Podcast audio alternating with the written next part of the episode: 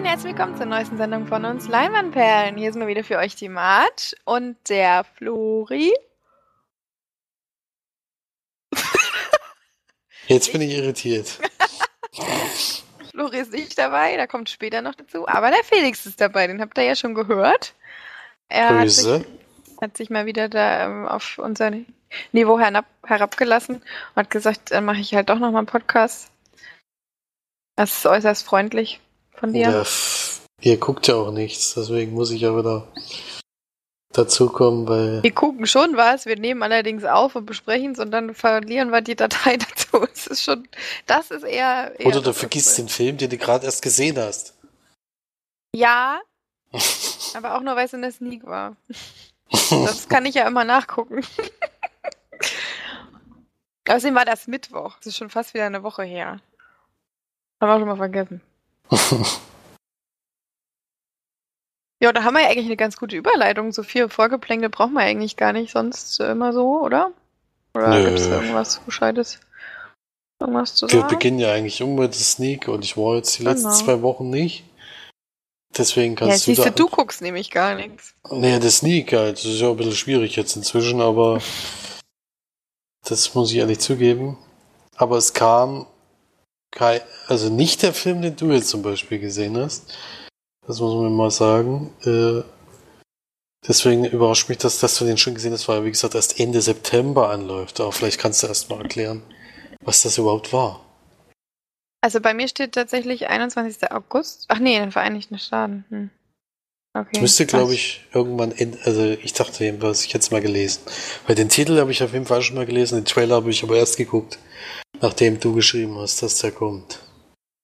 Genau, ich hatte mal wieder eine, ja, was, was ich schon lange nicht mit einer Sneak hatte, nämlich eigentlich eine Horrorkomödie. Der bei mir kam Ready or Not, auf die Plätze, fertig, tot. Ein Der sehr schöner Untertitel muss Titel. doch das sein. Ja, finde ich aber diesmal auch gerechtfertigt. Da haben sie sich was Schönes einfallen lassen. Ähm, ja, es ist eigentlich ein, Tra- ein Trailer, sag ich schon, ein Film, den man relativ schnell zusammenfassen kann. Geht auch nur anderthalb Stunden.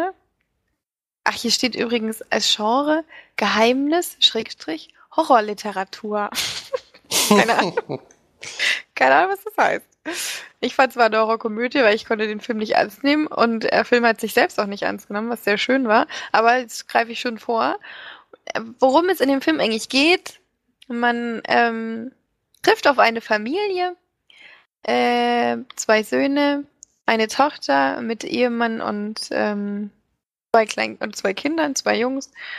Der eine Sohn ist äh, auch schon verheiratet, der andere feiert gerade seine Hochzeit auf dem Familiengrundstück oder Anwesen einer und diese Familie, also sind dann noch die Eltern und die eine Tante noch dabei.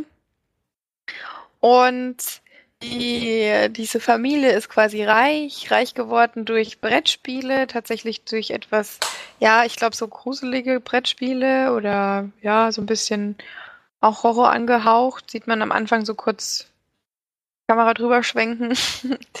Und es geht quasi darum, dass der jüngere Bruder heiratet, Alex, und die Le Domas Familie quasi einen Brauch hatte. In der Hochzeitsnacht wird immer ein Spiel gespielt und die Braut muss quasi eine Karte ziehen, auf der die, dieses Spiel steht.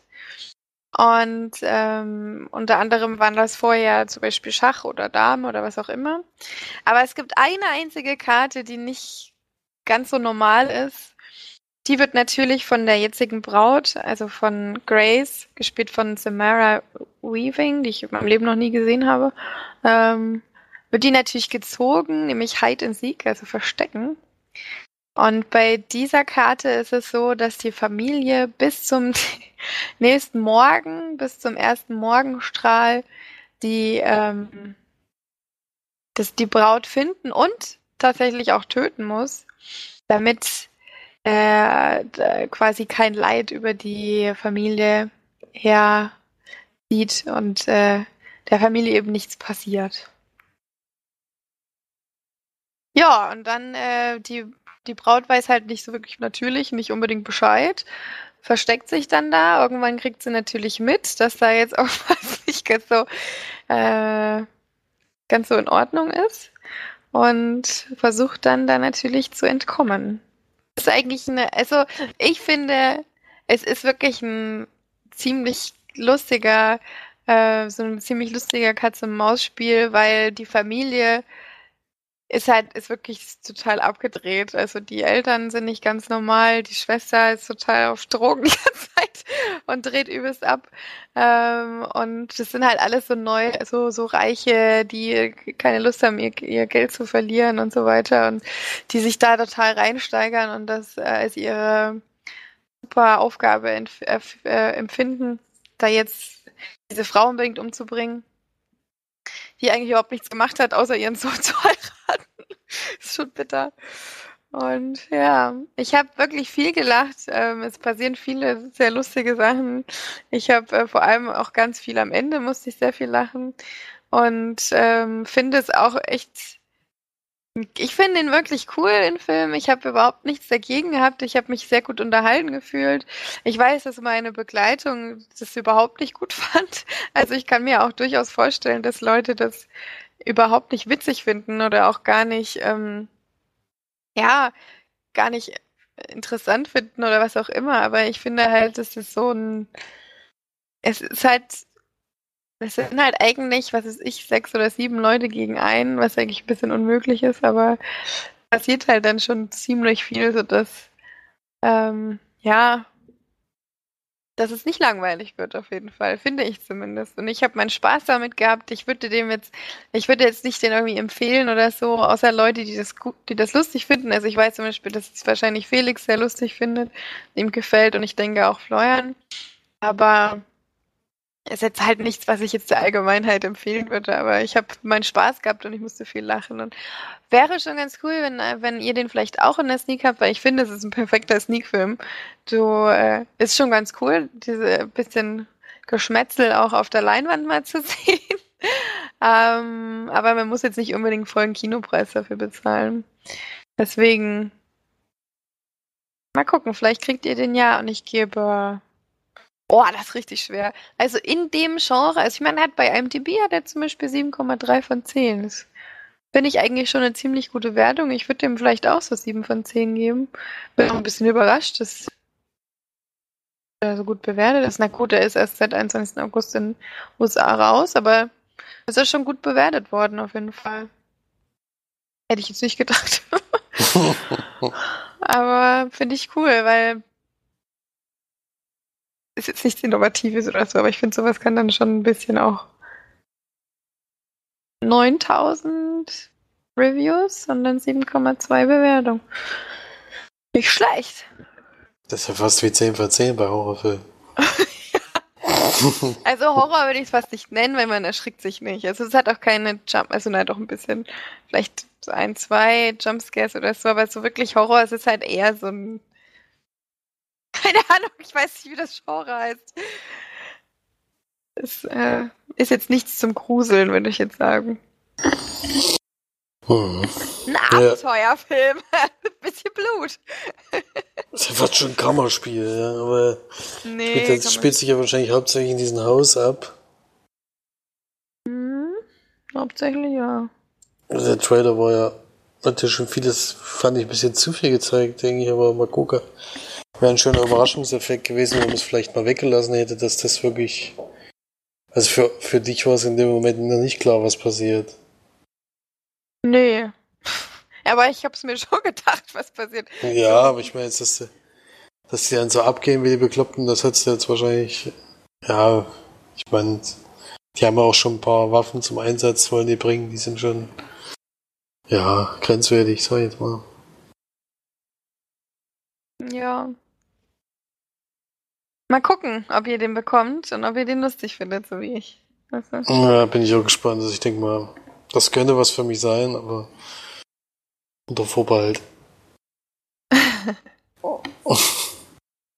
ja. ja, ich hoffe, er kommt noch. Ja. Also kann gerne. Ich meine, solche Filme gucke ich immer viel lieber in der Sneak als wie zum Beispiel Good Boys oder sowas. Das äh, hat mich nur wieder geärgert. Da gucke ich lieber sowas, dann kann da über Klischees und sowas auch noch ein bisschen hinwegsehen. Weil Komödien. Mhm. Bei Komödien kann ich das irgendwie nicht mehr. Das habe ich einfach zu oft und zu, zu uninspiriert immer wieder gesehen. Ja. Mhm. Ja, bin ich gespannt drauf. Kann man mal machen. Ähm, gut, dann machen wir mit dem Kinofilm weiter. Ich habe jetzt noch einen Kinofilm, den habe ich eigentlich letzte Woche schon besprochen. Die Aufnahme ist aber leider entfallen. War sowas passiert? Da muss man einen Film eben doppelt besprechen. Und zwar habe ich. Du hast ähm, ihn auch ein zweites Mal jetzt schon gesehen. Ich habe mir jetzt auch Deswegen schon zweimal gesehen. Das ist ja gar nicht so schlimm, dass du ihn zweimal besprichst, weil im Endeffekt hast du ihn ja auch zweimal offiziell gesehen. Genau, ich war tatsächlich zweimal im Kino bei Once Upon a Time in Hollywood, der neue Quentin Tarantino-Film. Ich werde es, glaube ich, auch, auch relativ kurz lassen. Habe ich letztes Mal auch. Zumindest wollte ich auch nicht so viel spoilern. Ähm, es geht quasi darum, dass ähm, in den 60ern ein Schauspieler, Rick Dalton, gespielt von Leonardo DiCaprio, mit seinem Stunt-Double, der gespielt wird von Brad Pitt, Cliff Booth heißt er in dem Film, quasi eine bestimmte Zeitperiode über, übersteht. Ähm, Rick Dalton ist eigentlich ein ehemaliger Superstar, sag ich jetzt mal, was in dem Western-Genre äh, wo er sehr bekannt war durch eine Serie, das aber so ein bisschen abgeflaut ist und er sich jetzt um, ja, in der, in der Filmbranche so ein bisschen hin und her, ja, so ein bisschen durchbeißt, sage ich jetzt mal, als, vor allem immer als Bösewicht. Und Brad Pitt ist quasi jetzt mittlerweile so ein bisschen sein Sidekick, also ähm, hat eigentlich wenig Arbeit, vor allem durch seine Präsenz, sage ich jetzt mal. Und es wird quasi so ein bisschen als sein, agiert so ein bisschen als sein Chauffeur und Handyman und solche Sachen. Also macht viel im Haus von, also Leos Haus. Und ähm, ist eigentlich aus der Filmbranche ohne, zumindest ohne Rick Dalton als sein Double, sag ich jetzt mal, ähm, ein bisschen verloren. Und dümpelt da so rum dann haben wir noch Margot Robbie in der ähm, Besetzung von Sharon Tate, die man quasi relativ nebenher immer mal begleitet. Die ja, Geschichte von Sharon Tate braucht man jetzt, glaube ich, nicht unbedingt vorwegnehmen. Da kann man sich dann selber ähm, drum kümmern, wenn man den Film geguckt hat. Denn eigentlich geht es, eigentlich geht es zumindest von der, ja, vom Plot her mehr um die, um die Geschichte von Sharon Tate. Ja, die äh, Ehefrau von dem, ähm, der Roman Polinski, ne? Mhm, war, Polanski. Polanski, genau. Der damals halt ein riesen Superstar, Regisseur war. Wie hieß der Film denn? Ach. Der da gemacht hat. Damals. Uff, das war ich nicht. Ah, ist auch voll bekannt. Hatte. Mm -mm -mm, mm. Rosemary's Baby, genau. Rosemary's Baby war 68 so ein Riesenerfolg. Und ähm, er ist quasi mit Jane Tate verheiratet. Ja, ähm, was kann man noch sagen? Nicht so viel auf jeden Fall. Man begleitet eben die drei oder vier ähm, Personen. Na, eigentlich sind es eher nur drei. Roman Polanski sieht man ja nur mal relativ kurz. Ähm, begleitet die durch den Film und ja, da passieren eben so ein paar Dinge. Sonst wäre es kein Tarantino-Film. Aber es ist, ähm, ich habe ihn jetzt eben zum zweiten Mal nochmal gesehen. Ich bin erneut sehr, sehr begeistert von diesem Film. Ich finde ihn wirklich super toll. Ich finde, er ist wunderbar gedreht. Der hat, eine, ich, der hat eine super Kameraführung, der hat richtig geile Schnitte, der hat super Soundtrack und alles Mögliche. Also für mich stimmt da eigentlich alles in dem Film. Und ich finde die Besetzung einfach von vorne bis hinten perfekt. Ich habe keinen einzigen Schauspieler gehabt da drin, der mich irgendwie gestört hat oder der, ich meine, Margot Robbie, klar, die tanzt halt 20 Mal durch die, durch das, durch die Szene da und was weiß ich, tanzt im Flugzeug, tanzt im, im, auf der Party, tanzt in der Wohnung, tanzt im Haus, tanzt über die Straße, aber so, vielleicht war sie ja so, Sharon Tate, man weiß es ja nicht. ist schon ein bisschen, so ein bisschen auffallen. Margot Robbie konnte da jetzt ihre Schauspieler nicht unbedingt äh, präsentieren. Aber was mir auch gerade eben erst auffällt, wo ich jetzt auf, aus allen Folgen gerade falle, weil ich den überhaupt nicht erkannt habe, ist, dass Email Hirsch ja den Jay Sebring spielt. Das habe ich überhaupt nicht erkannt. Also wirklich gar nicht. Ähm, Finde ich jetzt gerade irgendwie einen lustigen Fun-Fact. Ja, ich finde, es sind ziemlich, ziemlich coole Szenen drin. Beispielsweise geht Margot Robbie als Sharon Tate einmal ins Kino und schaut sich selbst quasi ihren eigenen Film an und auf der Leinwand wird aber quasi der Film gezeigt, der damals auch gedreht wurde, den Sharon, wo Sharon Tate mitgespielt hat. Und ich habe auch beim ersten Gucken habe ich die ganze Zeit gedacht, hey, das ist doch nicht Margot Robbie. Die sieht doch ganz anders aus. Das ist die doch nicht. Und dann irgendwann im Nachhinein ist mir ja klar, das war natürlich die Originalaufnahme oder die Originalfilm, der da gezeigt wurde. Und ja, solche Kleinigkeiten machen mich halt immer glücklich. Und mich macht der ganze Film auch glücklich. Hat natürlich wieder auch ein paar blutige Szenen dabei, die sehr ausführlich gezeigt werden und auch teilweise wirklich sehr lustig sind. Allgemein ist der ganze Film auch wirklich witzig, also ich musste ziemlich häufig lachen. Und ähm, habe ich jetzt das letzte Mal auch schon gesagt, aber wurde ja nicht aufgenommen. Ich finde wirklich, dass ähm, Leonardo DiCaprio da einfach alle in den Boden spielt und ich finde, dass er da wirklich seine Meisterleistung gezeigt hat an Schauspielkunst, weil ich finde, er hat vorher noch nie so einen Schauspieler, so einen Charakter gespielt. Er spielt ihn so unfassbar gut. Und ähm, dadurch, dass es eben so eine andere Rolle ist, finde ich, sticht er so raus und hat einfach die Überhand über allen. Also das ist, ich auch beim zweiten Mal gucken, ich saß wirklich da und habe gedacht, das ist einfach, der ist einfach unfassbar in dem Film. Den,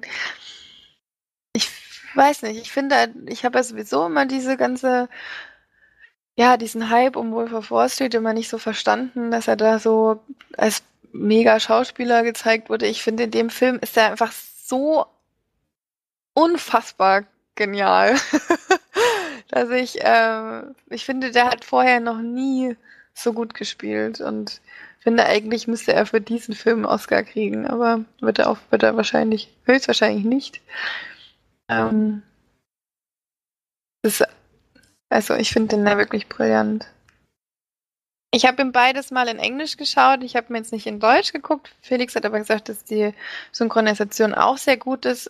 Ich würde trotzdem schon auch empfehlen, den in Englisch zu gucken, weil die unterschiedlichen Akzente und Dialekte und so weiter schon sehr auffallen allem auch eben Leonardo DiCaprio ist da sehr, da, er spricht wirklich, man erkennt ihn eigentlich nicht wieder, wenn man es nicht wüsste, dass er es ist von der Stimme her. Ist schon, es ist wirklich sehr beeindruckend. Also das würde ich dann schon auch mal als Empfehlung rausgeben und vielleicht dann vielleicht auch als zweites Mal dann mal in Englisch zu gucken, weil dann weiß man ja, worum es geht und so weiter. Und ja, Besetzung ist halt auch wirklich super. Al Pacino ist noch mit dabei. Das steht auch am Anfang mit da. Deswegen ist das jetzt kein Spoiler. Ähm, dann eben auch so bekannte Gesichter, ähm, wie zum Beispiel Dakota Fanning, äh, Fanning, Bruce Dern und ja, noch ganz viele andere. Man erkennt halt einfach wieder so viele. Das ist, ist wirklich, ja, es ist einfach so schön. Ja, ja, kann ich mich fast in allen Punkten anschließen, ja, das stimmt. Ja. Ist einfach schön anzugucken und ich finde, jede Szene ist zwar länger, als sie vielleicht sein müsste, aber es ist halt einfach so schön gemacht, dass es dir gar nicht auffällt. Deswegen geht, geht der Film sehr lange, aber die Zeit ver, äh, vergeht schnell. Ja. Also auf jeden Fall. Ich kann aber auch verstehen, dass Leute es zu krass finden oder zu, also zu, zu lang und die, die, diese Filme von, also die Tarantino-Filme nicht so mögen, werden auch da keinen Spaß dran haben, glaube ich. Es ist aber auch wieder so, dass der, also ich finde trotzdem, dass der Film eigentlich total sehenswert ist, weil er einfach wieder mal nicht das macht, was man von ihm eigentlich erwartet. Und das finde ich einfach so, ja, ist schon überragend von Tarantino. Aber es, ja, ich kann von dem Film wirklich nur schwärmen. Ich habe einen kleinen Kritikpunkt, deswegen sind es bei mir nur 9 von 10 Leinwandperlen. Ähm, unter anderem das Getanze von äh, Margot ja, Die Robbie Rolle war, war schon ein bisschen komisch, aber ja. War sehr einseitig und ein bisschen überflüssig vielleicht auch, aber vor allem dadurch, dass es ja eigentlich um sie geht, war sie ein bisschen sehr eintönig dargestellt. Und ja. Aber ich bin super toll, großartig begeistert und würde den auf jeden Fall auch nochmal gucken. Ähm, vor allem auf der Leinwand ist er wirklich mega. Ja.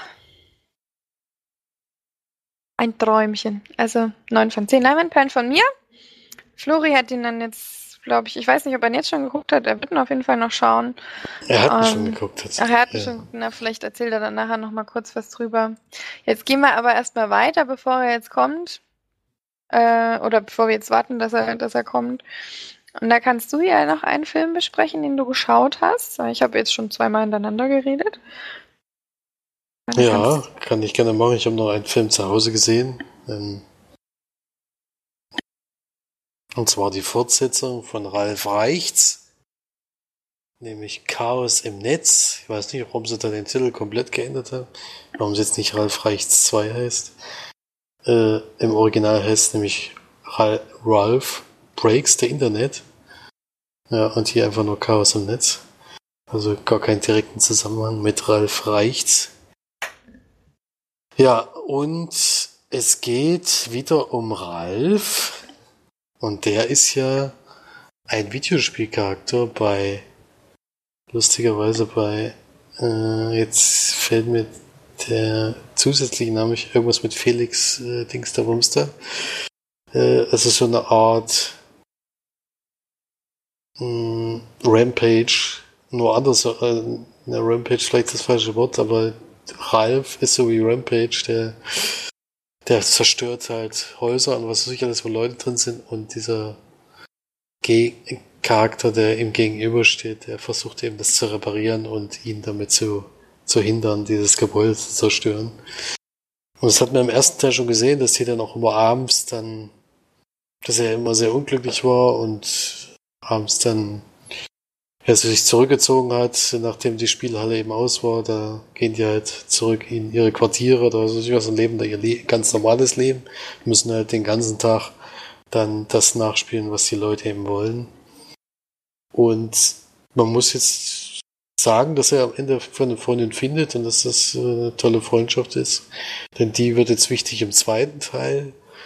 Denn es ist so, dass die Penelope, die der die Freundin von ihm wird, äh, ganz, also mit der Zeit doch ein bisschen unglücklich wird, weil das Spiel eben, in dem sie fährt, sie ist so ein Charakter in einem Autorennspiel und sie kennt halt inzwischen alle Strecken in und auswendig und die Gegner kommen ja halt irgendwie, also sind ihr alle zu leicht.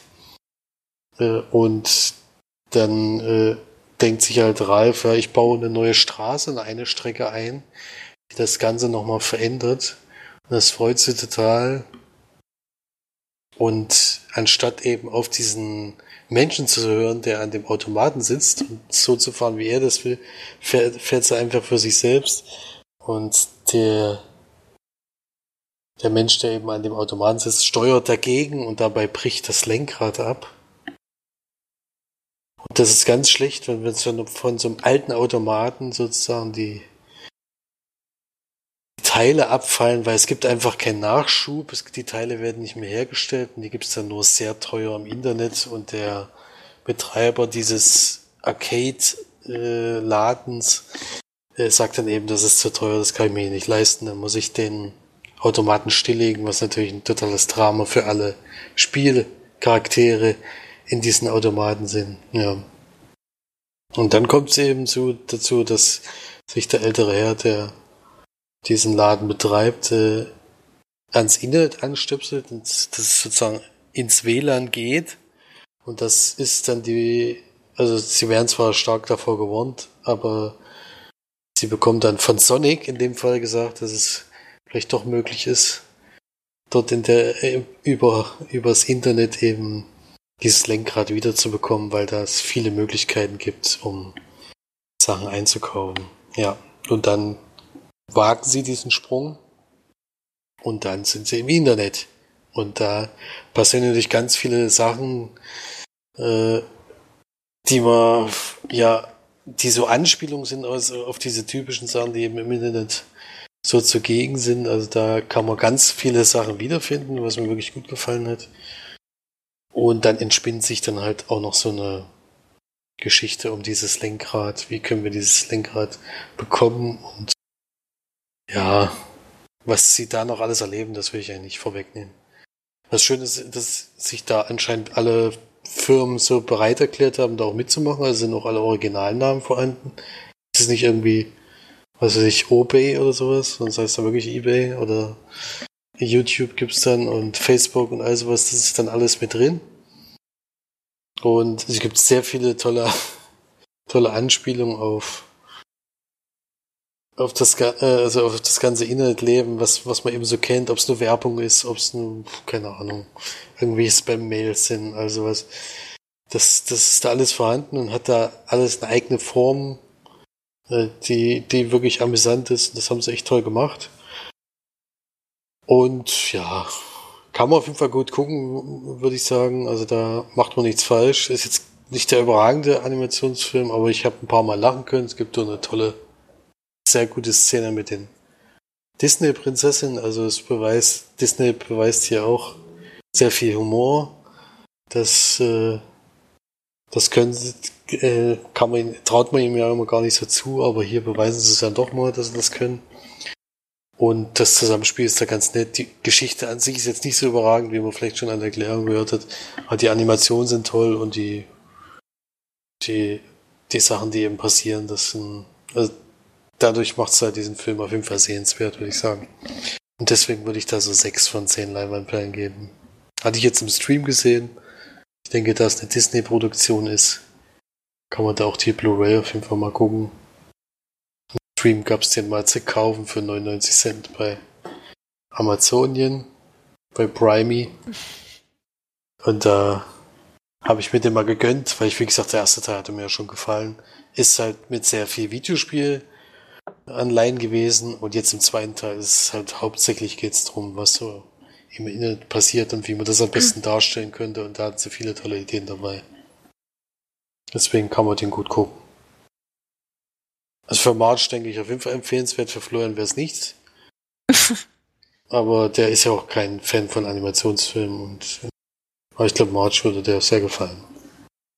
Ja, bestimmt. Würde ich bestimmt mal gucken.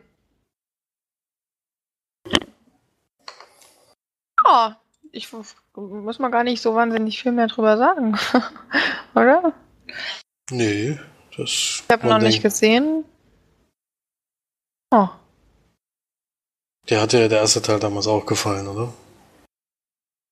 Ich fand ihn nicht so gut wie du, das weiß ich noch. Ähm, es war cool, auf jeden Fall, aber ich fand ihn zu bunt und zu krass irgendwann. Zwischendurch war die Geschichte auch blöd, auch mit dieser Regenbogenkatze oder was weiß ich. Die fand ich, finde ich, fand ich nicht so toll. Aber, ähm, nee, Quatsch, das war ja bei Lego Movie mit der Regenbogenkatze. Oder? Ich bin jetzt auch gerade irritiert, was, ja, was du damit genau. meinst. Das habe ich jetzt verwechselt, das war bei Lego Movie. Das fand ich Also Lego, Lego Movie fand ich auch sehr bunt. Äh, aber Dings. Ach nee, Ralf Rechts war gar nicht so bunt. Nee, stimmt, da sind die ja noch in diesen, in diese dunkle Höhle gegangen, ne? Hm. Stimmt. Habe ich jetzt gerade kurz verwechselt oder eingemischt mit äh, der Lego Movie. der war sehr bunt. Nee, aber ich fand, glaube ich, trotzdem damals nicht ganz so gut wie du, aber ich erinnere mich auch nicht mehr so hundertprozentig dran. Ich fand lustig. aber eher Durchschnitt. Ja, dann kommen wir zum Film, den Felix schon mal besprochen hat. Den ich äh, damals unbedingt gucken wollte, im Kino sogar. Und der lief hier, war, glaube ich, sehr wenig nur. Und gerade damals bei uns in der Umgebung wahrscheinlich dann gar nicht, wo die Eltern wohnen. Und ich habe mir nämlich A Ghost Story angeschaut. Den hatte Felix vor, pff, bestimmt schon ein Jahr her oder sowas. Schon lange her, ja, ich ihn besprochen habe, das stimmt. Mhm. Ich habe ihn jetzt endlich mal gesehen. Ich habe, ihn gibt es nämlich auch auf Prime. Ähm, ein Film von 2017, der anderthalb Stunden geht. Ist wirklich schön, 92 Minuten, schön knackig. Und äh, die Geschichte zusammenzufassen ist äußerst schwierig.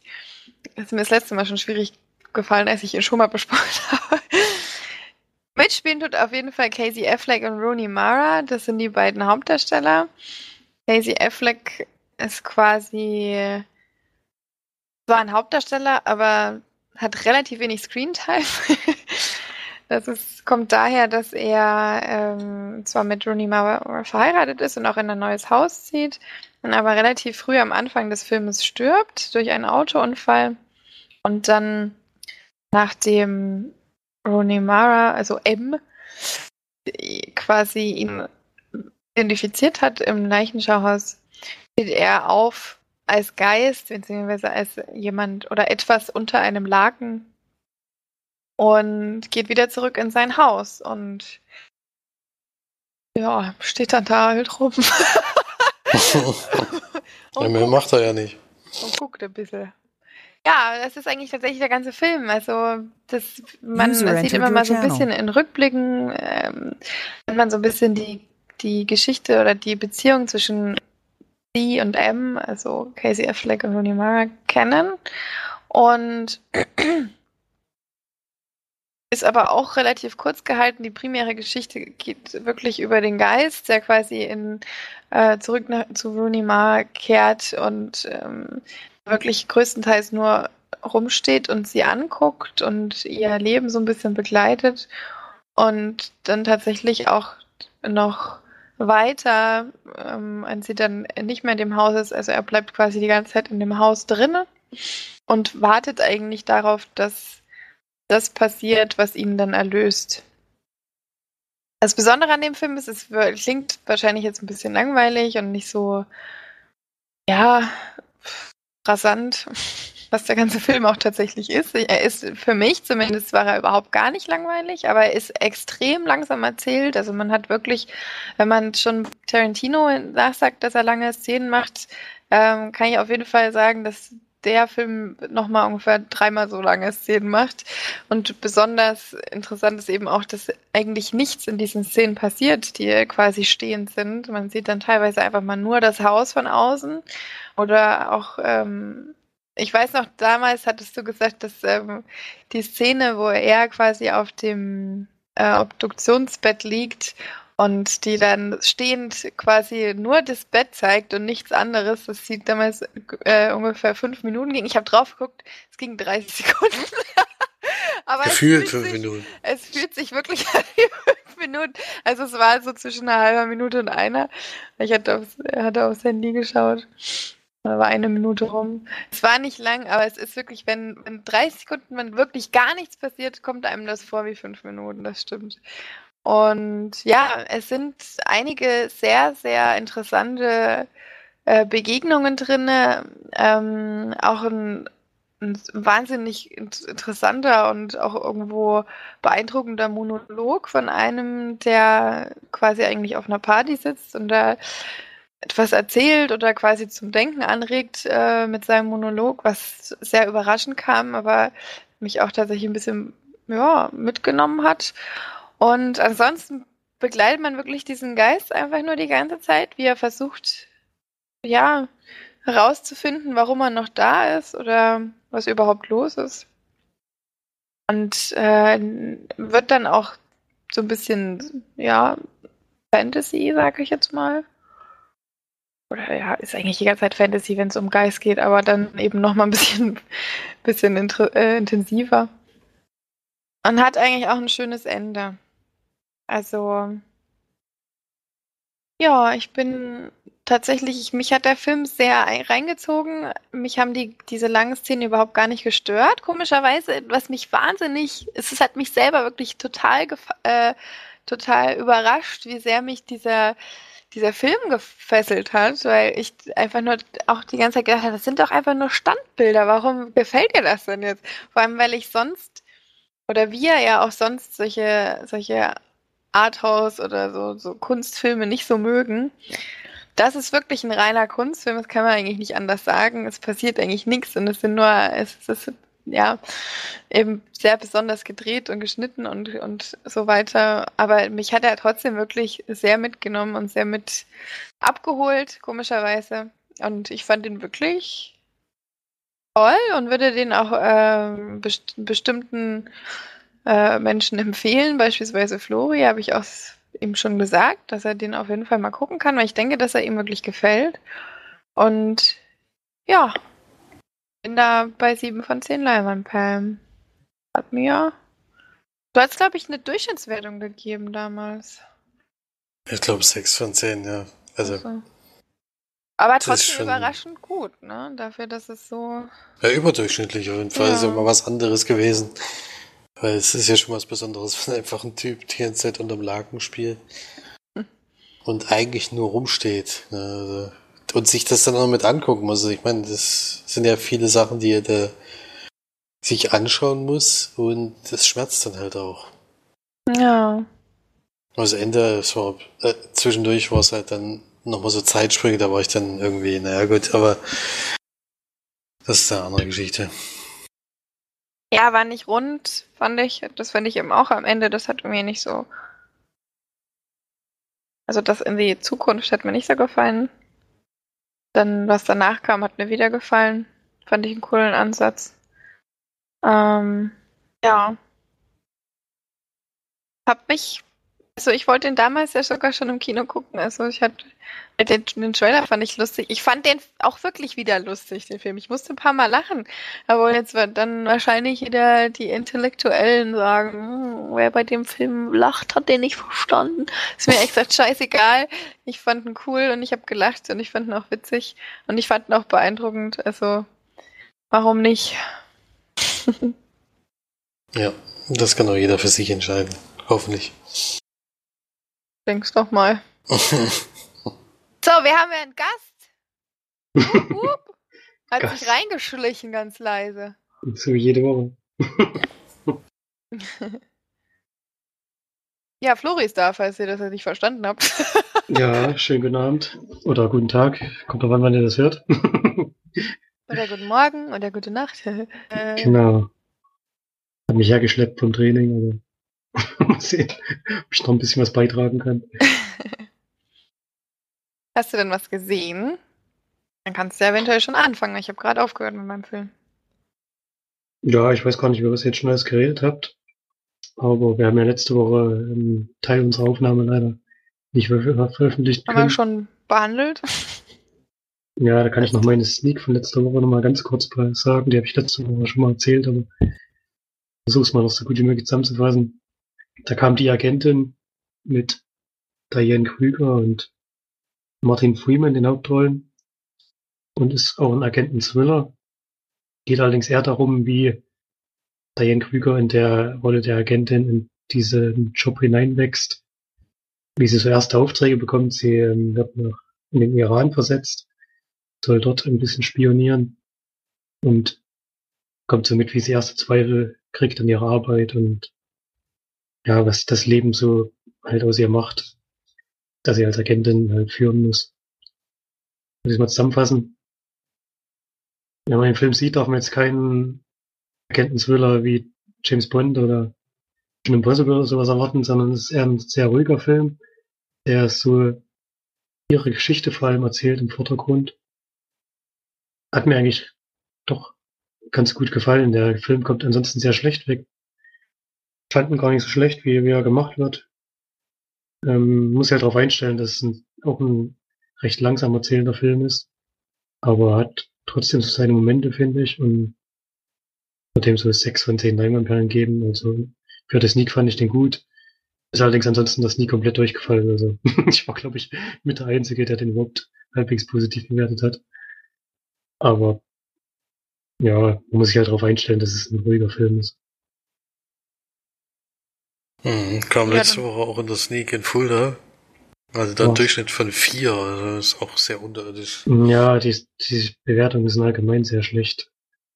Kann ich auch verstehen. Es ist halt jetzt, also für das Sneak ist es eigentlich kein Film. Also einfach zu langsam und zu ruhig. Und aber der Film, der gestern das Sneak kam, war auch kein Film für die Sneak. Perfekte Überleitung. war in dem Fall aber auch nicht wirklich ein Film für mich.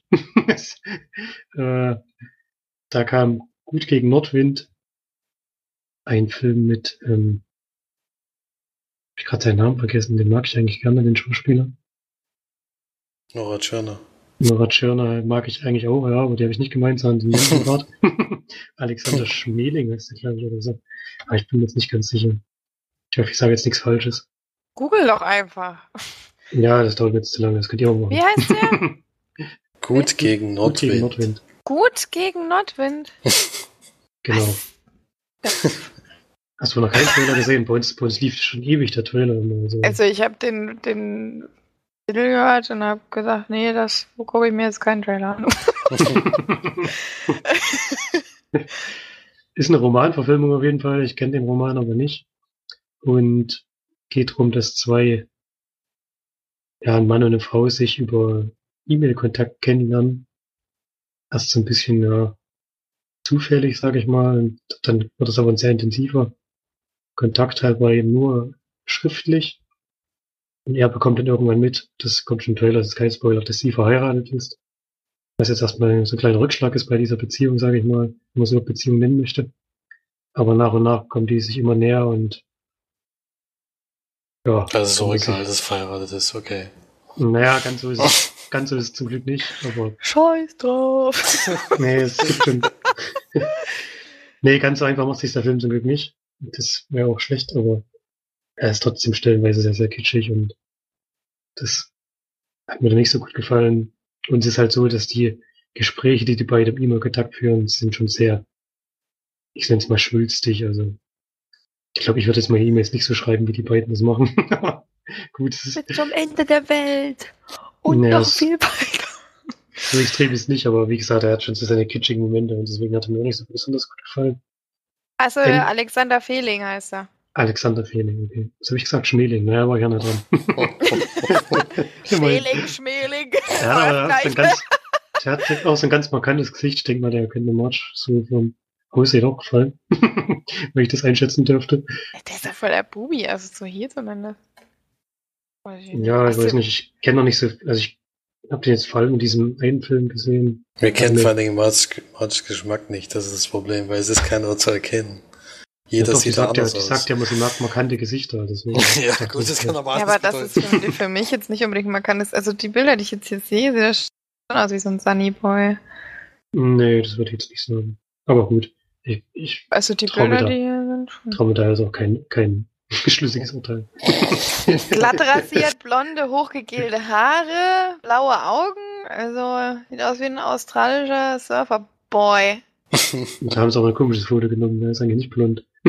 Ey, der hat mir bei, der hat bei Glorious Bastards mitgespielt, oder nicht? Ja, ja. Stimmt. Und bei die Stunde der Wahrheit, oder wie das hieß, weißt du das noch, Felix, dieser Thriller, der hat ja diesen, diesen Agenten gespielt, der da dazugekommen ist, der, Der dann Den- leider sich verabschiedet hat später. ja, da hat er, in dem Film hat er mir eigentlich ziemlich gut gefallen, der Mhm. Schauspieler. Ja, Wie heißt cool. der Film? der, der, Das Ende der Wahrheit. das Ende der Wahrheit, nicht die Stunde der Wahrheit. Ja, genau, ich war mir jetzt nicht mehr sicher. Ich habe jetzt einfach mal was in den Raum. Ein Thriller, ein deutscher Thriller von 2019, habt ihr schon geguckt? Hab ich schon Den hat man nie, Sneak. ja. Hm. Ja. Überraschend. Überraschend, ja. Ja, der war, der war eigentlich ganz okay, aber auch, hat auch seine schlechten Momente. Der Film meinst du jetzt? Ja, das. Mhm. Aber für einen deutschen Thriller war das eigentlich schon. War also auf jeden Fall überraschend positiv, muss ich sagen. ja. Ja, aber nochmal gut gegen Nordwind. Der, wer das Buch gelesen hat, der kann da wahrscheinlich reingehen. Dem wird es bestimmt gefallen. Der kennt ja Grundstory, sage ich mal. Kommt demnächst eine Sinne Lady auf jeden Fall, da kann man auch schön Sekt dazu trinken. Ja, aber ich, Ein Auch bei den- Scheiß, ey. auch bei den Frauen in der Sneak ist der Film doch relativ durchgefallen. Ich weiß nicht. Ist halt dann doch sehr typisch, wenn man jetzt so denkt, zwei haben E-Mail-Kontakt, kann man sich schon so ein bisschen vorstellen, wie, wie die Story wahrscheinlich verlaufen wird. Da gibt es immer mal dramatische Zwischenwendungen. Dann wird sich mal angeküsst da nicht auch so ein, so ein Film von mit Mac Ryan, der auch so war? E-Mail für dich mit Tom Hanks. Ja, eben. Ja. genau dasselbe dann? Ist schon Oder Ich weiß nicht, ob einer jemand verheiratet war. Ich glaube, da war auch einer, aber ich bin mir gerade nicht mehr sicher. Nee, verheiratet den noch nie geguckt. Die, waren- hatten beide Haben sie auch einen. Megatwist reingebracht, die Frau ist verheiratet. ja. What? Okay, ich mach den Film jetzt schon schlecht, obwohl ich ihn gar nicht geguckt habe. Es tut mir leid. Ich nehme es wieder zurück. ja, wenn dramatische Sequenzen drin waren, wahrscheinlich in Textform. Nee, also, ja, ich will jetzt auch nicht zu viel verraten. Das Ja, mach, mach auch nicht. Alles gut. Genau. Ich gebe jeden Fall vier von zehn Leinwandperlen, war nicht so das Wahre, sage ich jetzt Ich finde auch den Titel schon so scheiße. Wirklich, ich finde den Titel so scheiße. Was soll das denn? so heißt halt das Buch. Ergibt das Mhm. denn Sinn? Ja, aber Ja, das, das, kommt, das kommt im Film schon vor, also. Das schon. Trotzdem scheiße. Ist halt ein Gesprächsthema sozusagen. Ehebruch ist gut gegen Nordwind. Okay. Naja, ihr müsst jetzt spoilern, aber Nachher. Ehe, Ehebruch kommt in dem Film nicht vor. Ach du. Das war jetzt aber schon ein Spoiler. Naja, Hab ich nicht gesagt? gekachelt. Mann, ey. deswegen, deswegen habe ich ja gesagt, der Film macht es nicht ganz so leicht. Das wäre ein bisschen sehr einfach. Sehr, Also unrealistisch, gut. Dann die ganze Zeit nur um Sehnsucht und, und so ein Zeug. Oh nee, da bin ich ja. Ja, Sehnsucht ist Wann schon, kommt der ins Kino? Sehnsucht ist schon ein großes Thema in dem Film, ja, das stimmt. das 12. kann man nicht anders sagen. Gut gegen 12. Nordwind. September, Phoenix. Was? 12. September. Oh, da kann der ja noch kommen, ey. Ich glaube, raus muss der nicht gehen. Nee, so, also so schlecht. Na gut, bei Felix weiß ich es nicht. äh, kann, sein- kann sein, dass er noch eine halbe Stunde geht. Halbe Stunde ist schon hochgegriffen. Naja, Titel. komm, ich glaube, der ist nicht so scheiße wie gut zu Vögeln oder so ein Zeug. Das Nein, das ist ja keine Komödie. noch- Das, das war ja auch ein Tiefpunkt. Einer der vielen Tiefpunkte, ja. Ja, gut, aber ich weiß nicht, warum das Buch jetzt unbedingt verfilmt werden muss. Wenn du da die Story erzählst, das ist irgendwie auch weder was Neues noch was Überraschendes. Ne? Ja, das Buch war aber anscheinend sehr erfolgreich, deswegen werden sie das auch genommen haben als Vorlage natürlich. Ich habe es aber allerdings noch nie irgendwo gesehen, deswegen das wundert mich auch etwas. Ja. so wie, über wie viel habt ihr denn schon geredet? Kann ich jetzt noch was erzählen? Oder sind wir jetzt schon kannst a jetzt noch Time in was- Hollywood habt ihr schon gemacht, oder? Haben wir schon gemacht, Haben wir kannst schon du gemacht, noch- kannst du noch mal kurz sagen, was du da jetzt. Er hat vielleicht überlegt, ob man vielleicht sogar nach der Sendung sozusagen nach dem Abspann nochmal einen kurzen Spoiler tragen Für die Leute, die den Film schon gesehen haben, dann da kann man ja schon ein bisschen tiefer in die Materie gehen, finde ich. Naja, dann machen wir das, dann kannst du ja da ja auch sagen, wie du den fandest. Genau, machen wir das so. Und geben dann nochmal eine Spoilerwarnung raus, immer, immer anfangen zu reden. Was hast du noch gesehen? Letzte Woche war ich noch im Kino, das hatte ich auch schon erzählt. Ähm, das ist kein aktueller Film, wir haben so eine neue Aufführung gesehen von Fargo. Äh, dem Film von 1996, ist der, glaube ich, oder 97. Von den Coen-Brüdern. War in so einem kleinen Programmkino hier in Tübingen. Die machen sowas öfter mal. Da kam zum Beispiel gestern Pulp Fiction, auch original mit dem Titel. Aber da waren wir dann doch in der Sneak, war jetzt im Nachhinein vielleicht nicht die richtige Entscheidung. Also, ganz ehrlich, wenn da Pulp Fiction kommt, dann kann es keinen Grund geben, die Sneak zu Ja. gehen. Ich habe Tut das mir leid. Ja, das Problem war, dass wir in Reutlingen auch noch ein bisschen was gemacht haben und so. Und dann haben wir natürlich, sind wir dann dort geblieben, war dort was essen und so. Aber egal. Jetzt im Nachhinein hätte ich, hätte ich auch lieber bei Fiction gesehen, aber es kann natürlich, kann natürlich passieren, dass ein Reutlinger auch noch in der Coolsten nie kommt, deswegen, das kann man nicht ausschließen. Letzte Woche kam, wie gesagt, Fargo, ein Film von den Coen Brothers mit, äh, ach, ich hab so meinen Namen. William H. Macy heißt der, glaube ich, in der Hauptrolle.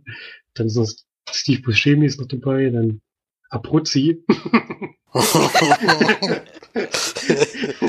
Wir gehen nach den Buchstaben. Sehr witzig. Abruzzi. Mega Was? witzig. Jetzt ist mir schon wieder sein, jetzt ist mir schon wieder sein, sein wirklicher Name entfallen natürlich. Deswegen habe ich noch gleich gebracht. Abruzzi, Abruzzi, was nicht kennt, als Prison Break natürlich. Einer der Hauptcharaktere. Weil, natürlich. Vorher sonst. Der Hauptcharakter würde ich noch nicht mal sagen. Einer der Hauptcharaktere, habe ich gesagt. Ja, es hat schon eine, er hat schon eine markante Rolle. Aber auch nur in der ersten Staffel. Stimmt. Und es geht auf jeden Fall drum, William H. Macy ist, ist arbeitet in so einer Auto, also als Autoverkäufer in so einem großen Unternehmen. Aber lebt anscheinend ein bisschen über seine Verhältnisse, hat auch Schulden und versucht gerade irgend so ein Geschäft an Land zu ziehen mit seinem Schwiegervater zusammen, den muss er erstmal davon überzeugen und der will das eigentlich auch gar nicht so richtig. Sein Schwiegervater ist sehr reich. Und deswegen erschließt er dann, er entschließt er dann, seine Frau entführen zu lassen und seinen Schwiegervater das Lösegeld bezahlen zu lassen. Was schon mal ein überragender Plan ist, auf jeden Fall. Der natürlich auch nicht ganz so funktioniert, wie er sich das vorgestellt hat. Und es wird dann eine sehr, sehr schwarzhumorige, ja, ich würde sagen, Krimi-Komödie. Und ich habe ihn diesmal original gesehen, was den Film nochmal sehr, sehr aufwertet, muss ich sagen, alleine schon durch den Dialekt, den die da sprechen. Das spielt, glaube ich, in Minnesota in den USA. Ähm, in so einer Hinterwälder-Gegend, die sehr, sehr die Sprache dort natürlich sprechen, die dort vorherrscht und wo auch die Coen Brothers herkommen. Das ist also so aus einem Film für die, für die, den sie, ja, so ein Herzensprojekt, denke ich mal. Und das merkt man dem Film auch an. Und ich habe den schon sehr, sehr, sehr, lange nicht mehr gesehen gehabt. Ich wusste gar nicht mehr, wie, wie wirklich sehr, sehr gut er ist. Vor allem in der Fassung, die wir jetzt gesehen haben, hat er mir richtig, richtig gut gefallen. Ich fand ihn sehr witzig. Allein die Dialoge, die dem sich, weil im Original sind die Dialoge nochmal doppelt so lustig, wie wenn du auf Deutsch guckst. Ich hatte wirklich sehr, sehr großen Spaß und die Geschichte ist sehr absurd. Und es gibt einen Teil in der Geschichte, der ist ein bisschen überflüssig. Da geht es um die Polizistin, die wird gespielt von Frances McDormand. Ja, die trifft seinen alten Schulfreund wieder und den Teil der Geschichte hätten sie auslassen können. Aber da der Film 90 Minuten geht, ist es auch nicht so schlimm, dass er dabei ist. Der hat eigentlich mit der Grundstory nichts zu tun. Deswegen ist er ein bisschen überflüssig. Aber Franz McDormand, der Charakter, ich glaube, Margie spielt die sogar. Oder Maggie. Ich glaube Margie. und Archie! ist, so der, ist so der wirklich der einzige warmherzige Charakter in diesem Film. Die an, alle anderen einen in der Klatsche und sind noch ein bisschen, ein bisschen verpeilt, sage ich mal. Auch die beiden Ganoven, die, die sind auch nicht ganz richtig in der Platte, sag ich mal. Und ja, insgesamt hat es mir wirklich richtig gut gefallen. Und wenn man die Möglichkeit hat, die ich jetzt hatte, das wird es ja fast nie geben, fürchte ich. Sollte man das wirklich wahrnehmen. Gibt dem Film neun von zehn Leinwandperlen. Hatte großen Spaß damit. Habe ich tatsächlich noch nie gesehen. Marge hat das letzte Mal auch gesagt, das kann doch wirklich nicht wahr sein. Mhm. Ich wüsste auch nicht. Ich, also, ich habe auch sehr spät erst davon gehört und ich hatte auch irgendwie noch keine Motivation, wo, wo es dann auch eine Serie gab, wo ich dann raus, weil mir das zeitlich schon wieder zu viel ist. Ja gut, die Serie hat mit dem Film gar nichts zu tun. Das ist, also das sind zwei unterschiedliche Dinge. Der Film steht alleine. Aber wenn er es guckt, dann auf Englisch oder sonst. Also wahrscheinlich mit Untertiteln, weil die halt wirklich so ein Slang sprechen oder so ein Dialekt. Aber es ist schon sehr witzig. Also, für mich gibt es ja sowieso keine andere Sprache als Englisch. Ja, hört man gerade. nur noch alles. Ich gucke nur noch alles auf Englisch, weil ich Weil bin auch jedes einfach, Sneak auf Englisch ist. bin auch besser als ihr auf jeden Fall. Hallo, bei uns gibt es einen UV-Sneak, aber es war leider nicht bei Dings. Aber ich glaube, den hätte ich jetzt auch nicht unbedingt auf Englisch gucken. war jetzt Das wäre ganz anders gewesen. wär Das wäre gar nicht lustig gewesen, es wäre total ernst die ganze Zeit. ja, genau. nee, der Film tatsächlich ein paar Szenen drin, die auch ohne Sprache lustig sind. ja, dann ähm, hatte, glaube ich, Felix noch einen Film, aber ich glaube, dann müssen wir langsam mal Schluss machen, weil sonst wird das hier unendlich lang heute. Oder? Ja, Hast du nicht noch was? Ich hatte noch einen Film, ja, den habe ich jetzt gerade geguckt. Der hatte ich auch geliehen sozusagen und habe mir einen Film angeschaut, den ihr beide zusammen meines Erachtens sogar das nie gesehen habt. Oder Getrennt. an verschiedenen Orten. Aber ihr habt, glaube ich, beide das nie gesehen, nämlich Verschwörung. Der vierte Teil der eigentlich Millennium-Trilogie, nämlich dem Buch vom Stieg Larsen, wurde ja dann doch fortgesetzt, auch wenn er dann gar nicht mehr der Autor war, weil er dann unglücklicherweise verstorben ist. Und es wurde dann von einem befreundeten Journalisten oder sowas fortgeführt, von David Lagerkrantz. Lagerkranz? Lagerkrantz. La Lagerkrantz heißt ja bestimmt im Amerikanischen wird er bestimmt Lagerkrantz ausgesprochen. Der muss aber eigentlich Schwede sein, oder? Nee, Ja. klar, aber ich meine jetzt, wenn du amerikanisch aussprichst, dann ist er Lagerkrantz. Ja, auf jeden Fall. auf jeden Fall. Hat er das Buch noch zu Ende geschrieben. Es ist wohl schon, gab schon einen Start, aber wie gesagt, er ist ja dann verstorben. Und der hat jetzt sogar schon zwei weitere Bücher davon verfasst, die dann aber wirklich gar nichts mehr, äh, wo die er dann völlig von sich aus geschrieben hat, sozusagen. Gemacht wurde der Film von Fede Alvarez. Der ist bekannt äh, zum Beispiel für Don't Breathe, der mir wirklich sehr gut gefallen hat. Oder die, das Remake von Evil Dead. Und der, ja, es geht wieder um Lisbeth Salander, die äh, so als, naja, wie kann, als, als na, Robin Hood ist falsch gesagt, weil sie hat ja keinen finanziellen, finanziellen Vorteil dadurch oder verteilt es auch nicht an irgendwelche Leute, aber sie setzt sich sehr für die Frauen ein, denn die Frauen, die eben von ihren Männern verprügelt werden, die Männer besucht sie dann eben und äh, macht denen klar, wenn das weiterhin so ist, dann könnte er Probleme bekommen aus irgendwelchen Gründen und das macht sie dann auch auf ihre Art und Weise sehr deutlich, so dass es dann meistens auch umgesetzt wird. Das hat sie auch in der ersten, im ersten Teil schnell gemacht bei jemandem auf brutale Weise. Das ist aber nur der Start des Films, denn im Endeffekt geht es darum, dass ein ein äh, ehemaliger CIA-Agent oder jedenfalls Programmierer, der hat ein Programm gebastelt, was, äh, wovon es möglich ist, die ganzen Geheimcodes, die der US-Präsident hat für Atomraketen, die eben zu knacken und alle Raketen, die es so auf der Welt gibt, wohl auch von anderen Ländern, nicht nur von den USA, äh, starten zu können, dass die ja drauf Zugriff haben und äh, dann hat, haben natürlich die restliche Welt ein ganz kleines Problem. Und das kommt eben in die falschen Hände. Und die Dame äh, besucht dann auch Micke Blomqvist, den man auch aus den ersten drei Teilen kennt, und bittet ihn um Hilfe. Und dann gehen die so wieder auf Ermittlungsjagd. Aber diesmal ist es eher keine Ermittlung, sondern es ist eigentlich von vornherein klar, wer es ist. Und für die ist es auch klar. Das ist schon der erste Kritikpunkt an dem Film, denn ähm, das, was Verblendung damals so toll gemacht hat, ist eben, dass du bis zum Ende des Films nicht weißt, was eigentlich los ist.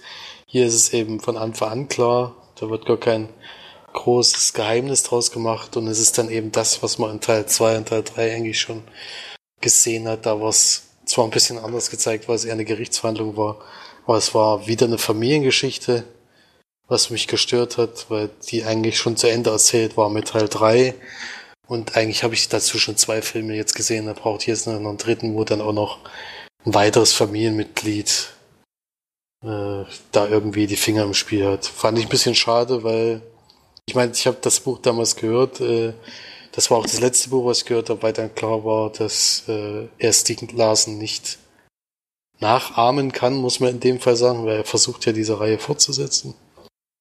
Da kann man ja von nachahmen oder eben abschreiben oder keine Ahnung reden. Auf jeden Fall kann das lange nicht so gut wie Stieg Larsen und deswegen habe ich da nicht weiter gehört und ich denke, das wird auch der letzte Film gewesen sein. Gemacht fand ich ihn trotzdem ganz gut. Äh, Ich habe den, also ich fand ihn jetzt nicht langweilig oder sowas, aber von der Geschichte her hat es mich schon enttäuscht. Äh, Das ich bin der Meinung, im Buch war das anders aufgemacht, aber vielleicht, ich habe das auch schon wieder völlig vergessen, worum es ging. Äh, das ist mir wirklich überhaupt nicht in Erinnerung geblieben, weil mich damals das Buch schon so enttäuscht hat. Ja. Ist wieder völlig neu besetzt jetzt natürlich. Damals war es ja, äh, war es ja in Schweden auch gemacht. Hier wird zwar in Schweden gedreht anscheinend, aber mit amerikanischen Schauspielern. Äh, der, der Michael Blomqvist spielt, ist immer in Schweden, aber der Rest sind alles amerikanische Schauspieler, was mich ein bisschen gewundert hat. Aber ich denke, den kann man schon mal gucken. Aber es ist jetzt nicht das, was ich mir von der Reihe erwarte. Äh, nach Verblendung muss ich aber sagen, war auch Teil 2 und 3 schon Enttäuschung für mich. Deswegen schließt sich der da jetzt an, ist aber, finde ich, insgesamt besser als 2 und 3, weil da wirklich wahnsinnig wenig passiert. Und hier geht es schon zur Sache die ganze Zeit. Es ist nicht so, dass es langweilig wird. Deswegen kann man den schon mal gucken. Und ich würde da so eine Durchschnittswertung von 5 von 10 geben.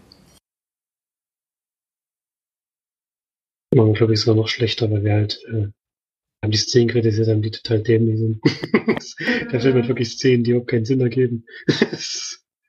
ja, ich habe auch die Szene die nur geschrieben gesehen. werden. Die wurden nur geschrieben, damit die Handlung irgendwie weitergehen kann. Und damit ja, irgendwas auch Charaktere, die auch keine Sinn ergeben hat. Genau dasselbe. Es war so gestückelt, alles war. Es war so kein so richtiges Gesamtbild, das muss man schon sagen. Es kommt dann noch jemand aus USA da rein, um das auch noch äh, wo dann auch vieles nicht gepasst hat, wo dann gesagt wird, ja, sie dürfen hier nur Urlaub machen, wenn sie irgendwie anders erwischt werden und der macht einfach, was er will. Und mhm. dann, dann wird die mit Drogen vollgepumpt und nimmt zwei Tabletten und ist wieder fit. Ja, das sind alles nicht Sachen, wo man nicht so genau hingucken darf, aber ansonsten sind, also manche Kampfszenen fand ich schon sehr gut, dass am Ende, wo die da, äh, wo es da diese Gas, wo diese Gasmasken zum Einsatz kommen, das sah schon sehr cool aus, muss ich sagen. Also es gab, wie gesagt, sehr viel Negatives, aber auch paar sehr positive Sachen, deswegen kann man das schon mal gucken. Also als Actionfilm ganz okay, die Szenen, aber der Rest, ja, belanglose Geschichte halt.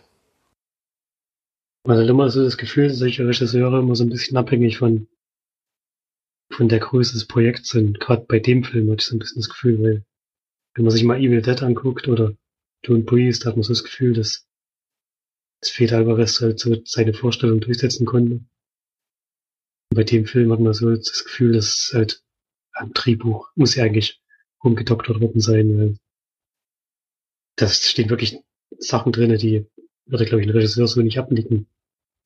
Da Szenen drinne, die überhaupt keinen Sinn ergeben. Ich kann mir nicht vorstellen, dass jemand das so durchgehen lässt. Ich verstehe auch immer nicht, wer im Nachgang von der Produktionsfirma diesen Film anschaut und den abnickt und sagt, so, dass wir den, so können wir den ins Kino bringen. Verstehe ich immer nicht, wie sowas passieren kann. Das, das haben wir leider häufig. Äh, ja, es gibt also bei all diesen ganz großen Produktionen, diese ganzen Blockbuster sind ja meistens, werden ja jetzt auch von Disney immer wahnsinnig viele Talente eingesetzt. Also so Taika Waititi und sowas durfte er da jetzt auch mal ran, aber diese Fehler, also die, dem wird da so auf die Finger geschaut und auch äh, gesagt, was sie eben zu tun haben, dass da gar nicht mehr so viel von dem Regisseur übrig bleibt, was das ist.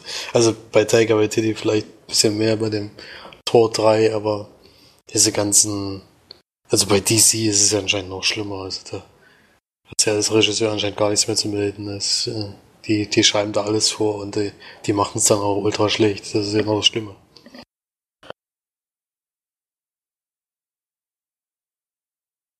Ja, aber ich glaube, äh, die Vorlage war auch nicht besonders gut geeignet für einen, für einen Film, weil ich, wie gesagt, da mich schon gar nicht mehr dran erinnern konnte.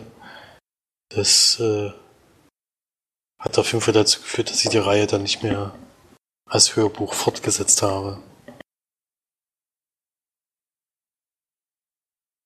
Ja, wir hatten ja damals schon drüber, also wer das hören will, geht auch auf unsere Seite und dann könnt ihr googeln, äh, suchen. Können wahrscheinlich direkt googeln, da kommst du vielleicht auch. Könnt, könnt ihr auch machen und dann könnt ihr dann da draufklicken und nochmal anhören. Jo, aber dann würde ich sagen, sind wir schon langsam beim Ende angekommen und hatten wir den Kommentare, Florian? Jetzt müssten wir den von letzter Woche noch reinnehmen. Der ging ja sozusagen an Phoenix. Richtig. Jetzt bin ich natürlich auch nicht vorbereitet. es ging auf jeden Fall um, um Professor Layton, den neuen Teil.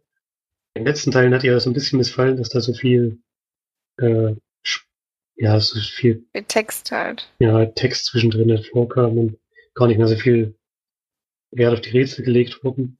Und wird das, glaube ich, als neues Spiel angespielt. Und sie wollte wissen, wie der, der Eindruck war, ob das wieder so ist oder ob da wieder mehr Rätsel jetzt im Spiel vorhanden sind. Also das kann ich schwer beantworten, muss ich sagen. Ich habe tatsächlich, ich habe tatsächlich, was? Du hast wahrscheinlich nur mal kurz angespielt. Ja, ich habe schon die Demo komplett gespielt, aber es war eigentlich eine einzige Aneinanderreihung von Rätseln. Ich weiß jetzt nicht, wie das, also du spielst im Endeffekt einen kurzen Abschnitt. Ich glaube, äh, Rätsel 7 bis 12 oder sowas habe ich gespielt. Und es ist halt wirklich in der, so einer Straßen, äh, in der Straße gewesen, wo mehrere Personen stehen und du hast hier im Hintergrund irgendwelche Läden. Und du kannst auch in Läden reingehen und sowas, aber die, die Unterhaltung mit den Leuten waren recht kurz und haben immer noch einen Hinweis auf das nächste, nächste Rätsel gegeben. Und da hast du halt angesprochen dann kam sofort Rätsel. Also kam mir echt so vor wie beim ersten Teil, was mir damals auch gut gefallen hat. Ähm, da war ja wirklich viel, viel Rätseln, wenig, äh, also ein bisschen Story zwischendrin, aber die war eigentlich irrelevant. Wichtig war diese vielen verschiedenen Rätsel zu lösen. Das hat ja auch immer großen Spaß gemacht. Und so kam es mir jetzt auch vor, aber ob das jetzt in dem Spiel so ist, das war, äh, das würde ich jetzt, würde ich jetzt noch nicht voraussagen können, weil dazu war das ein viel zu kleiner Abschnitt. Im Endeffekt habe ich einen Straßenstrich gesehen und ein paar Läden und wie gesagt Leute, die da stehen und die hatten eigentlich jeder ein Rätsel für mich parat. hm. Deswegen, also so, es hat sich wieder so angefühlt wie Teil 1, aber ob das im ganzen Spiel so ist, kann ich noch nicht sagen.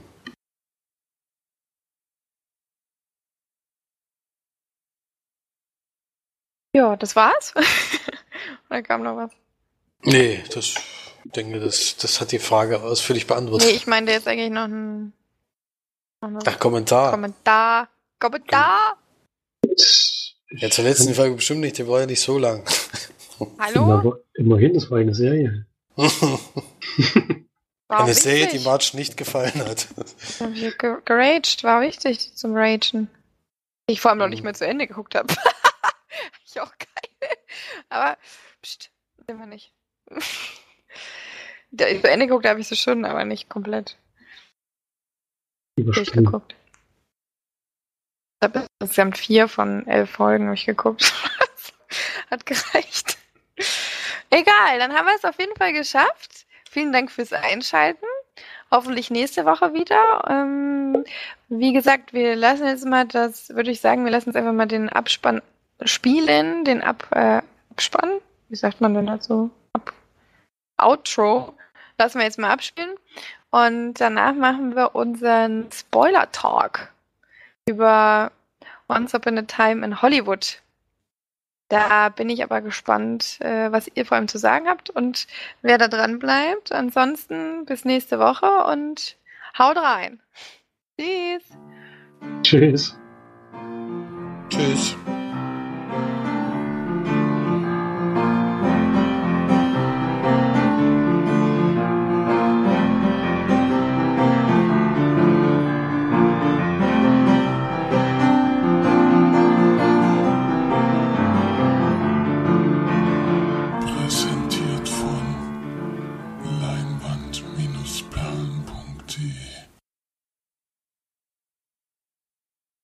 Ja, dann fangen wir an. Ja, ich kann erst mal sagen, wie ich den Film allgemein fand. Wir haben den Genau. auch original mit Untertiteln gesehen. Das glaube ich auch.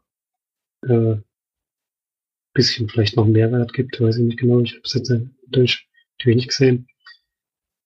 Mir hat der Film ziemlich gut gefallen. Ich kann gar nicht so genau sagen, woran es liegt. Weil er schon sehr lang ist. Er hat auch wirklich sehr, sehr viele, sehr lange Szenen. Aber auch schon zu Stefanie gesagt, ich habe das Gefühl, ähm, dass Tarantino die Autos aus dem der Zeitepoche ziemlich gut gefallen, denn man sieht ständig irgendwelche Leute in Autos rumfahren, da passiert Mhm. doch eigentlich nichts. Schon alleine wie oft diese, Aus äh, diese Auffahrt von, von dem Anwesen von Leonardo DiCaprio runtergefahren wird, das ist schon ziemlich witzig. Und ja, von der Story her nimmt sich halt schon sehr, sehr viel Zeit, sage ich mal. Und worum es in der Geschichte eigentlich geht, das spielt sich erst in den letzten fünf Minuten ab oder so. Wenn man so sagen will. Und trotzdem hat Naja, nicht mal. Ja, wahrscheinlich nicht mal. Vielleicht noch mit Also den, ja, vielleicht ja noch mit den zwei Szenen danach. Das ist ja nicht mal die Geschichte, die behandelt wird. Das ist ja das Interessante oder das, was einem so überrascht, wenn man von der Geschichte vorher schon mal gehört hat. Ich finde es vor allem Ähm. ziemlich krass, dass, dass das nicht, nicht durchgesickert ist. Also ich habe es auf jeden Fall nicht gewusst, bevor ich in den Film gegangen bin. Ich habe es auch beim ersten Mal, ich habe mir jetzt, hast du noch gar nicht mitgekriegt, zum zweiten Mal nochmal geguckt im Kino. Ähm, beim ersten Mal habe ich die Das Geschichte beim auch nicht zweiten so Mal, dann wusstest du es aber schon klar. Naja, danach habe ich mich immer noch nicht gewusst. Nein, ich meine die Gesch ja, richtige Geschichte meine ich jetzt. Ja, Ja, die weiß man ja vom Film nicht. Da habe ich mich natürlich dann erkundigt danach und Achso, gelesen. gut, das wusste ich, aber das wusste ich Das- vorher schon. Das wusstest du vorher, ja, das wussten aber Florian und ich zum Beispiel nicht vorher. dass dieser Charakter ermordet wurde, doch, das wusste ich. Also, dass äh, Shannon Tate Ach so, dann wusste ich eben ist, das nicht. wusste ich. Aber Ja. was wusstest du nicht? Das sind- weil ich, ich wusste noch nicht so viel über die ganzen Manson-Morde. Das, Ach so, ja. Ich wusste zum Beispiel auch nicht, dass das so eine Kommune ist und dass der sozusagen der, der Gottvater dort ist. der einfach nur die, An die Anweisung gibt und die anderen Er war ja gar nicht selber dabei. Ja, schlachten mit den Menschen. Naja, ist ja auch da. Doch, er wird ja gezeigt. ja ich meine jetzt, er war nicht selber dabei bei diesen Mordaktionen, die da, Nee. die Gruppe. Es war ja nicht die einzige. Der wurde ja auch, er wurde ja auch nicht für diese Mord. Morde ver, ver, äh, verknackt, glaube ich. Ich weiß gar nicht mehr genau, wie das war. Hm. ja, Weil er war halt nie dabei. Ja. Es ist Ja. gerade alles irgendwie sehr durcheinander. Also ich weiß es nicht, Spoiler-Talk ist natürlich dann für die Leute, die den Film schon geguckt haben. Äh, das Ende ist natürlich sehr anders als die Originalgeschichte. Ich weiß nicht, ob sich da jetzt alle so hundertprozentig mit befasst haben. Also im Origin oder die tatsächliche Geschichte ist ja, dass Sharon Tate hochschwanger erschossen wurde in ihrer eigenen, in ihrem eigenen Haus, wo sie eigentlich auf ihren Mann gewartet hat, dass er nach Hause kommt, äh, mit ein paar Freunden, die noch zu Besuch waren, die auch umgebracht wurden. Und ähm, das tatsächlich einer dieser Charlie Manson Morde war oder ja, Attentate. Und das tatsächlich damals eben auch das Hippies gemacht haben, die eben drauf waren und gedacht haben, ähm, welche Morde erregen denn am meisten Aufmerksamkeit und danach eben gehandelt haben, was schon ziemlich krass ist. Also wenn man noch nicht mal irgendeinen Gräuel gegen jemanden, vor allem dann auch noch eine hochschwangere Frau, ähm, und das war ja, wie gesagt, auch nicht die einzigen Morde, aber eigentlich kein wirkliches Motiv haben, außer Aufmerksamkeit zu erregen. Und das ist schon eine sehr traurige Geschichte, ja. Er wird ja dann auch nur einmal ganz kurz gezeigt. Das ist ja der junge Mann, der ja kurz auf die auf das äh, äh, Romansky Anwesen hochspaziert und jemanden sucht, der da vorher gewohnt hat. Und ja das, sogar, es stimmt ja sogar wirklich, dass der sozusagen den Vormieter umbringen wollte und nicht Shannon Ja, genau. Und genau, Mhm. und dann Ja. aber eben dann halt Sharon Tate genommen hat, weil es halt die war halt gerade da. war da und wird halt Aufmerksamkeit sehr bitter. erregt, ja. Und das war scheinbar auch, dass Tarantino ihm wirklich so wenig wie möglich Screentime geben wollte, weil man sieht ihn ja eigentlich nur ganz kurz, also wird er wird er von, auch von einem gespielt, er wird ja nicht selber gezeigt, sondern ähm, der Schauspieler wird eben auch wirklich nur sehr kurz gezeigt und dann steht ja auch Email Hirsch auch so vor seinem Gesicht, dass man ihn nicht sieht und dann guckt er nur kurz und sieht Sharon Tate. Und ja, das muss wohl mit Absicht, er wird ja dann nochmal kurz im Auto erwähnt, wird er dann gesagt, Charlie hat, äh, ja doch, Charlie hat uns, äh, hat mir das gesagt und wenn ihr mir nicht glaubt, ähm, dann, was weiß ich, hau ich euch aufs Maul. und den Text gab es tatsächlich auch, der wurde auch verurteilt und diese, diese Frau, die im Film ja abhaut mit dem Auto, saß im Original, also äh, der Wirklichkeit tatsächlich die ganze Zeit vorm Auto, äh, vorm Haus und hat dann war dann ja dann auch Fluchtwagen gefahren. genau und war dann ja auch der die Kronzeugin sozusagen, hat ja alle dann quasi verraten und die Geschichte erzählt, ja. Also wenn man sich damit befasst, ist es schon wahnsinnig traurig und zieht einen auch ganz schön runter. Und ähm, finde ich natürlich auch cool gewählt von Tarantino, dass er dann quasi so eine kleine Racheaktion macht und sie dann halt ordentlich schmetzelt. Die dummen Wichser. das macht es irgendwie noch mal ein bisschen cooler, aber ich finde, das ist eben der Kritikpunkt an dem Film, der mir dann auch die 9 von 10. Ich finde eben wirklich, dass Sharon Tate nicht gut dargestellt wird im Film. Ähm, Hat eigentlich kein, also es ist echt komisch, dass, dass ja. es ja darauf hinausläuft, aber ihre Szenen sind so unwichtig. Eben, ja, und banal und. Die haben den Film nur unnötig in die Länge gezogen, dass du jetzt gedacht also irgendwas muss da jetzt noch kommen und eigentlich spielt sie in dem Film ja gar keine Rolle. Ja, das ist dann schon ein bisschen. Ja, aber ich glaube auch, dass es Absicht ist, dass es so aufgebaut wurde, dass man die ganze Zeit, den ganzen Zeit den Eindruck hat, die muss doch irgendeine wichtige Rolle in diesem Film spielen. Am Ende schreibt er sozusagen die Geschichte um, indem sie halt doch keine wichtige Rolle dem Film hat. Ja, aber ich hinausläuft halt. finde eben dafür, dass er dies, ich weiß schon, dass er das wahrscheinlich so, er wollte das natürlich so, sonst hätte er das nicht so gemacht. Aber ich finde eben leider, dass dafür, dass es so eine grausame Geschichte ist, dass sie damit nicht äh, wirklich honoriert wird irgendwie. Und das finde ich ein bisschen schade. Weil es ist ja eigentlich wirklich furchtbar, was mit ihr passiert ist und mit ihrem ungeborenen ja, weiß, ob Kind. das überhaupt so eine Partyfrau war und was weiß ich alles würde da dargestellt werden. Naja, das glaube ich dann dann schon. Ich glaube, da wird er sich dann schon dran, dran halten an solche Sachen, aber ja. Es ist halt so ein bisschen. Es ist eine schöne Szene, die er im, in, der, in dem Kino hat. Da ist es sehr sympathisch und das ist eine schöne Szene, aber sonst ist sie eher Ja, ein hat ja auch so, der hat ja auch Sharon Tate zusammen ihren im Moment, wo sie halt im Film gezeigt wird, wenn man Genau. mal an sie erinnert wird. Wo ich auch die ganze Zeit gedacht habe, das ist doch nicht Margot Robbie. Weiß ich auch nicht. Das ist korrekt. Was auch sehr lustig ist, ist, dass äh, ja relativ bekannt ist, dass Tarantino äh, Füße mag. Und ich finde, in diesem Film, wenn man drauf achtet, fällt einem auf, dass unwahrscheinlich viele Füße gezeigt werden. also es ist schon echt heftig. Also gerade auch äh, Leo zum Beispiel im Pool ist er häufig ohne, ohne, ohne Schuhe oder obwohl, nee, da hat er, doch, nee, hat er auch keine Schuhe. Dann in Sharon, oder Margot Robbie sitzt er im Kino barfuß, dann mit Füßen vor der Leinwand da, dann wird ja auch die kleine Hippie-Braut im Auto, packt ihre Füße auf die, auf die äh, vorne auf die Scheibe. Ähm, dann sitzen alle, die quasi vor, ähm, äh, also in dieser, in dieser Hippie, diesem Hippie-Haus, wo auch dann, ach, wie heißt sie jetzt? Hab ich schon vergessen. Die, die du nicht erkannt hast, Felix. Dakota Fanning. Ja, genau. Da sitzen auch alle barfuß da und da sieht man auch die, die Füße ähm, ordentlich präsentiert. Also es ist schon witzig, man sieht wirklich sehr häufig Füße in dem Film. Also der hat da scheinbar echt einen Fetisch, der Gute. Aber kann er ja. Kann er man machen. machen, ja. Das stimmt. Nee, ich, also viel würde ich, also zu spoilern gibt es ja eigentlich nicht viel, außer die letzte Szene, muss ich sagen. Also ich fand die Szene, wie gesagt, mit Brad Pitt in der Kommune fand ich sehr gut. Die ist auch ultra lang, ey. Das ist Ja, äh, das ist wirklich lang.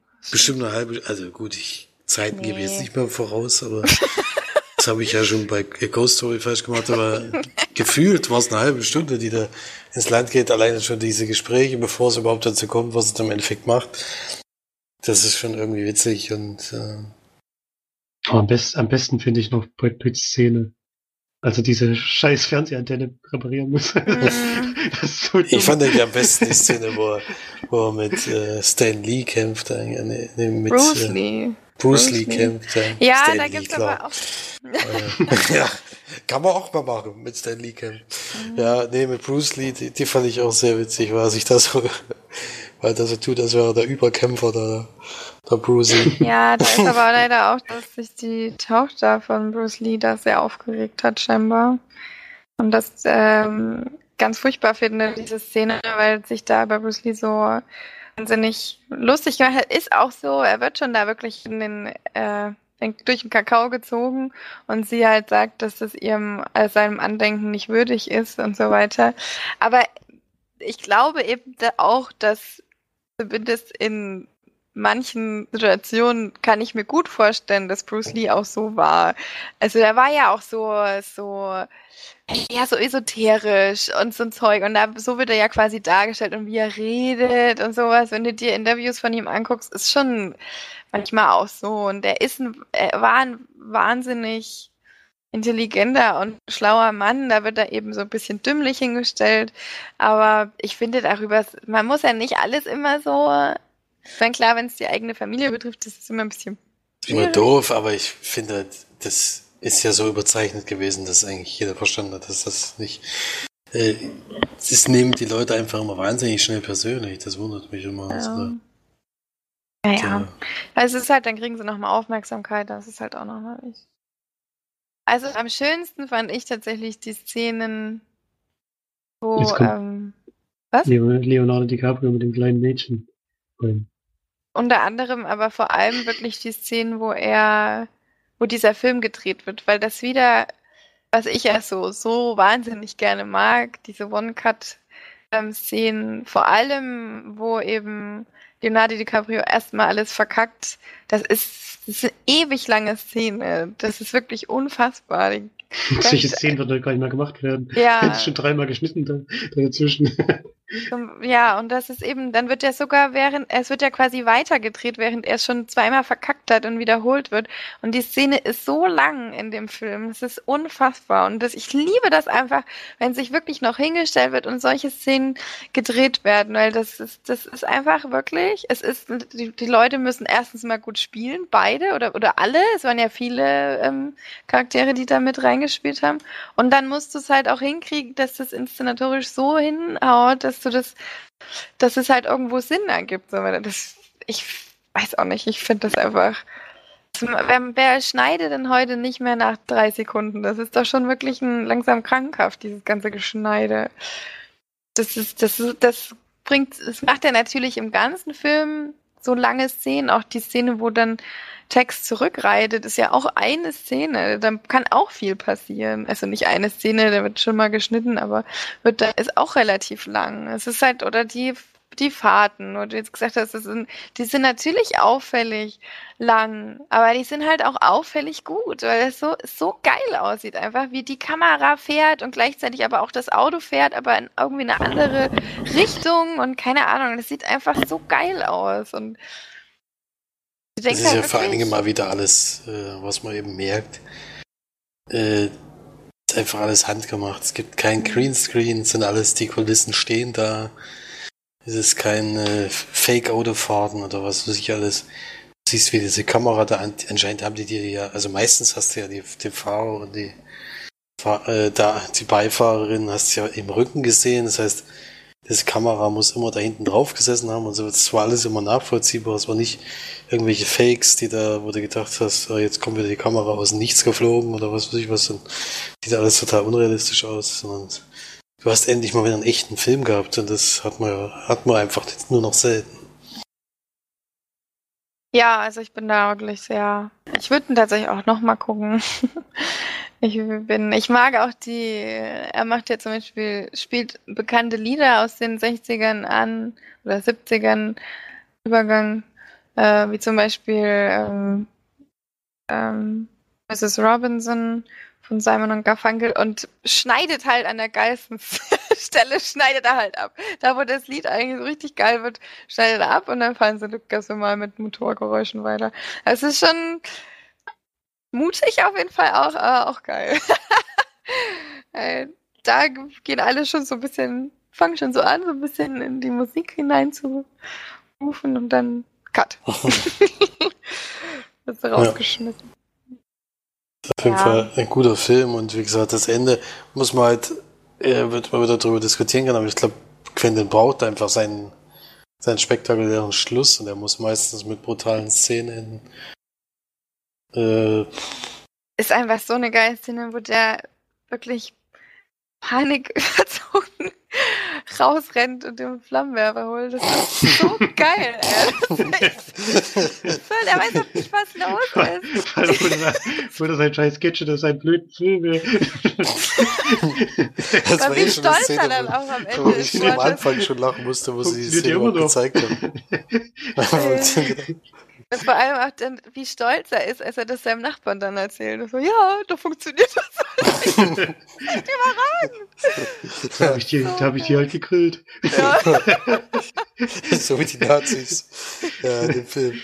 Ja, lustig, dass der, das war äh, schon die Anfangsszene, fand ich schon da immer so, und, ja, das stimmt. Wo er gesagt hat, ey, ich weiß nicht, wie es ist. Irgendwie ist es immer so heiß. So, ja, sind halt Flammen.